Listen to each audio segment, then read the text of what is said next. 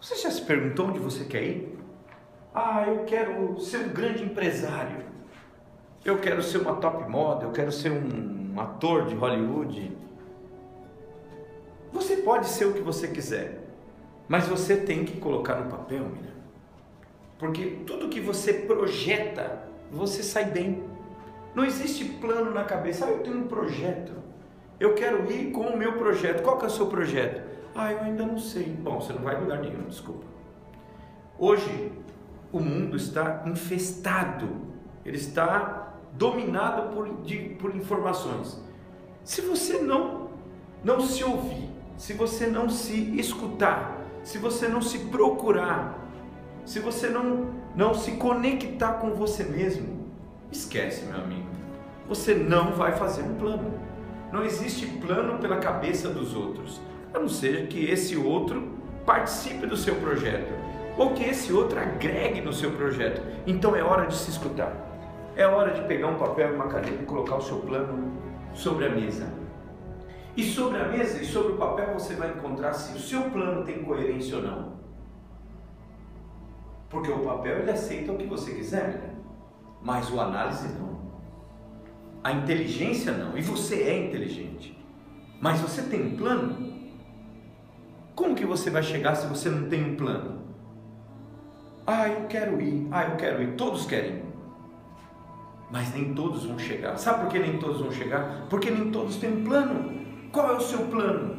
Aonde você quer ir? Aonde você está? Será que você vai chegar se você ficar escutando esse turbilhão de informações que tem por aí? Porque a internet tem o que é bom e tem o que é ruim.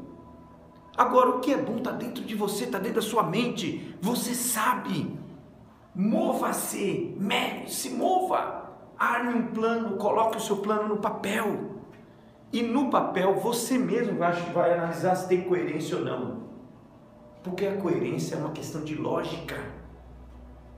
Se você colocar, ah, eu, eu quero construir um prédio, então você vai colocar no papel, quero construir um prédio. O que você precisa para construir um prédio?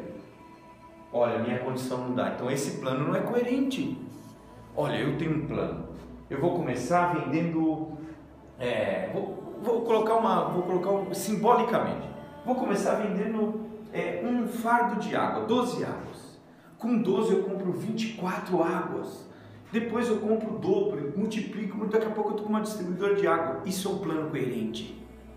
Ah não, eu quero começar grande. Esquece, meu amigo.